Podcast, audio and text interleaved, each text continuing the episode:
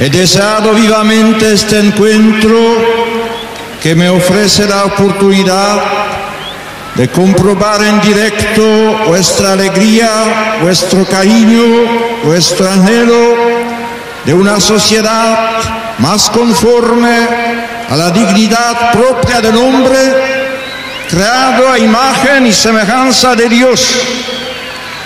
Sé que son estas las aspiraciones de los jóvenes chilenos y por ello doy gracias a Dios.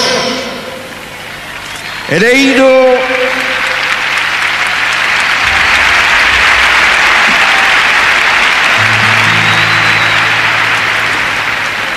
He leído vuestras cartas, he escuchado con grande atención y conmoción vuestros testimonios en los que ponéis de manifiesto no solo las inquietudes, problemas y esperanzas de la juventud chilena en las diversas regiones, ambientes y condiciones sociales.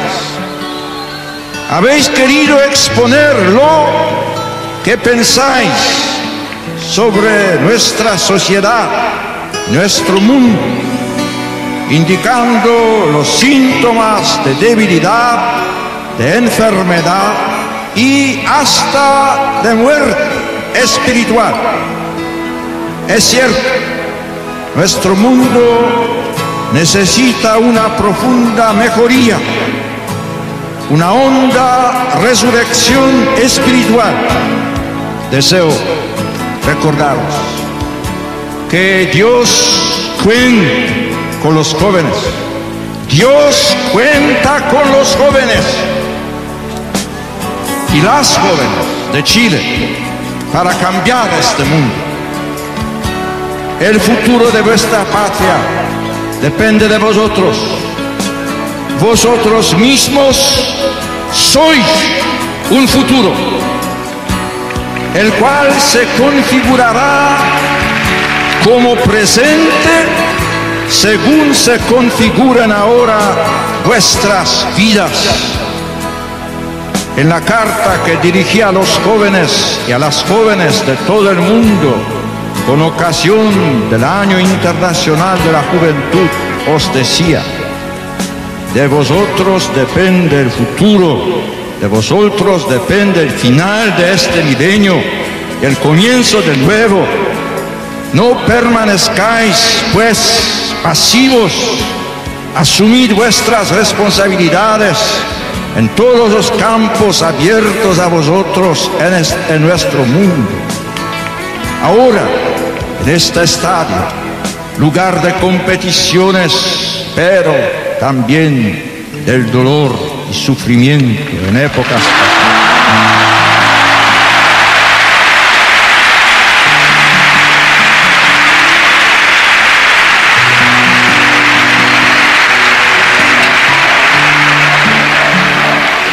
Quiero volver a repetir a los jóvenes chilenos, asumid vuestras responsabilidades.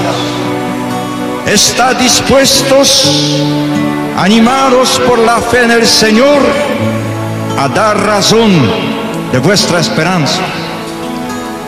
Vuestra mirada atenta al mundo y a las realidades sociales, así como vuestro genuino sentido crítico que os ha de llevar a analizar y valorar juiciosamente las condiciones actuales de vuestro país, no pueden agotarse en la simple denuncia de los males existentes.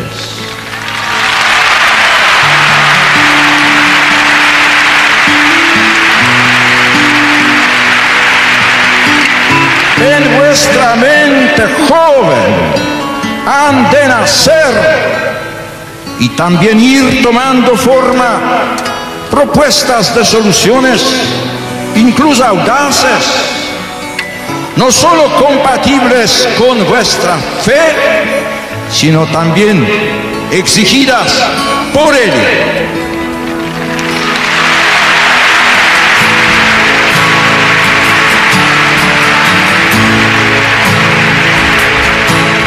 Un sano optimismo cristiano robará de este modo el terreno al pesimismo estéril y os dará confianza en el Señor.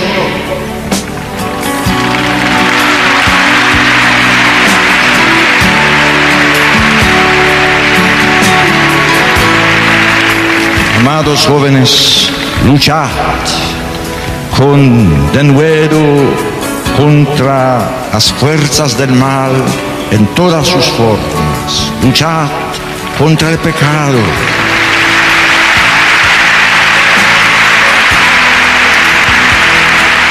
Combatid el buen combate de la fe por la dignidad del hombre, por la dignidad del amor, por una vida noble, de hijos de Dios, de hijos, de hijos de Dios. Vencer el pecado mediante el perdón de Dios es una curación, es una resurrección.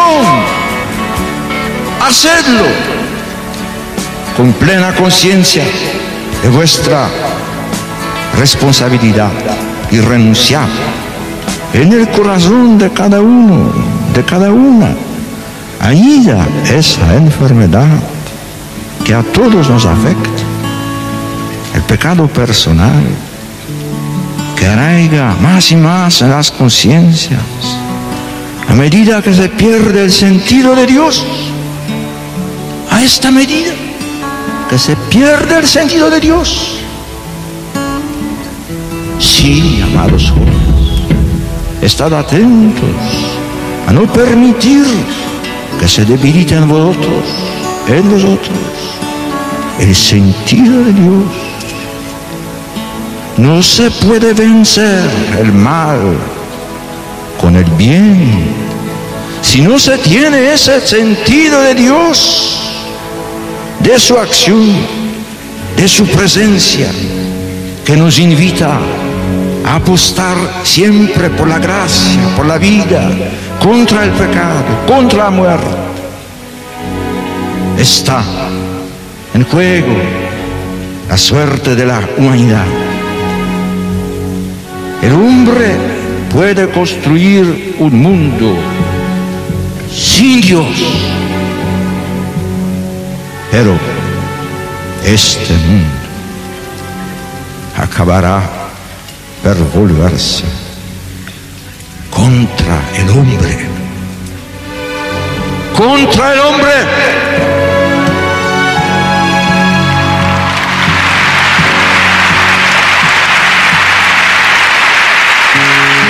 Si penetráis en vuestro interior, descubriréis sin duda defectos, anhelos de bien no satisfechos, pecados.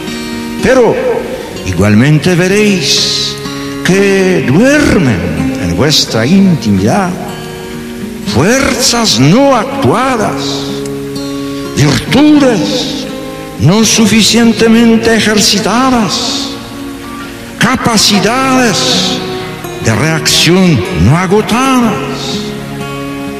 ¿Cuántas energías hay como escondidas en el alma de un joven, de una joven?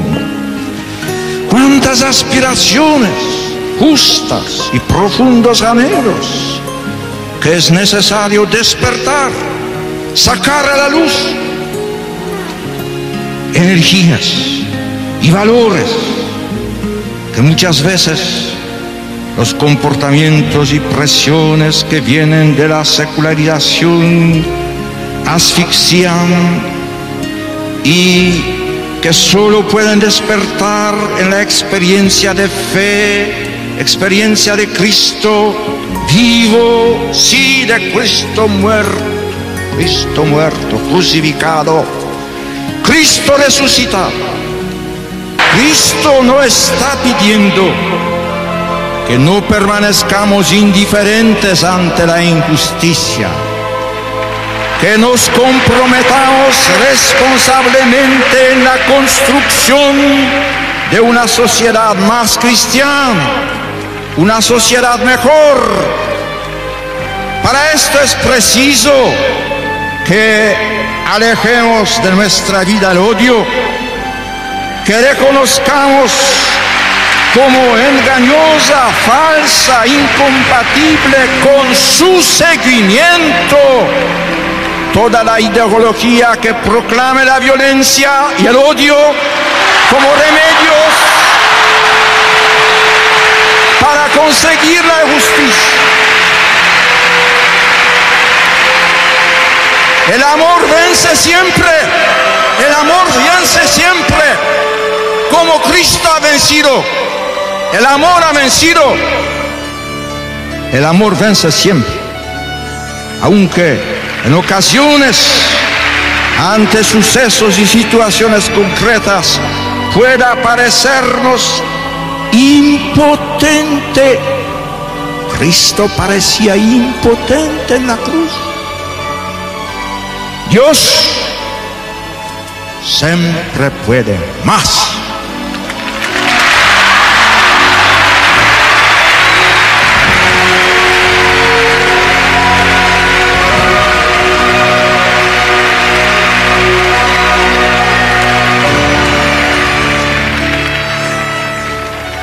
En la experiencia de fe con el Señor, descubrí el rostro de quien, por ser nuestro Maestro, es el único que puede exigir totalmente, sin límites.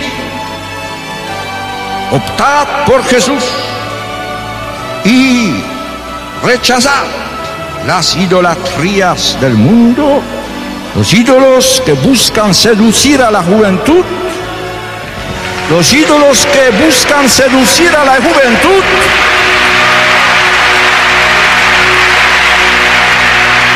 solo Dios es adorable, solo Dios